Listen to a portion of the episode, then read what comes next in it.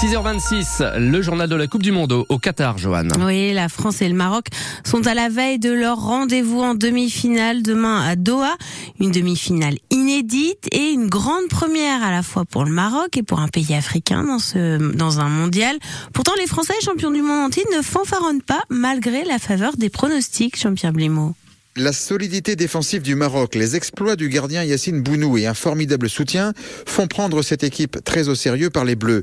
À commencer par Raphaël Varane, défenseur tricolore, admiratif d'une équipe qui n'a pris qu'un seul but en cinq matchs dans cette Coupe du Monde. Défensivement, on voit une, une grosse solidarité. Ils écrivent l'histoire euh, du football marocain, donc c'est une force aussi collective qui se dégage. Il y a des performances qui leur donnent beaucoup de confiance. Voilà, on s'attend à, à beaucoup d'adversité. Jules Koundé traduit aussi cette méfiance française. Le défenseur qui évolue au FC Barcelone côtoie déjà de grands joueurs, mais dans cette équipe de France, il compte sur la maturité des cadres, notamment ceux qui ont gagné en Russie. Ce qui les caractérise, c'est bien évidemment euh, cette ambition de toujours vouloir euh, gagner. Je pense à Raphaël, par exemple, qui a gagné énormément de choses, ou même à Kylian, qui, malgré son jeune âge, a, gagné aussi beaucoup de choses. Donc c'est cette faim, cette soif de, de victoire. C'est quelque chose qui anime euh, toute l'équipe, des plus jeunes aux, aux moins jeunes. De l'avis de tous, il va donc falloir sortir le grand jeu pour déjouer le piège tendu par les Marocains et particulièrement par le sélectionneur Walid Regragui, devenu en trois semaines l'une des personnalités marquantes de la Coupe du Monde. Le reportage de Jean-Pierre Blimaud. Et avant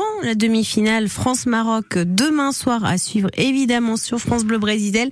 Première demi-finale ce soir, ça sera à partir de 20h entre la Croatie et l'Argentine pour savoir évidemment qui sera en finale dimanche. Tiens, dans les chants de Noël, je sais pas si vous aviez entendu depuis longtemps ce, ce petit air. Oh, vous le connaissez tous. Ça, c'est juste pour le plaisir d'entendre au mois de décembre. Vous savez, ce genre de refrain, vous l'avez tous en tête. Écoutez. C'est vache à 6h. Ça réchauffe. Ça va rester dans la tête toute la journée. C'est pour vous.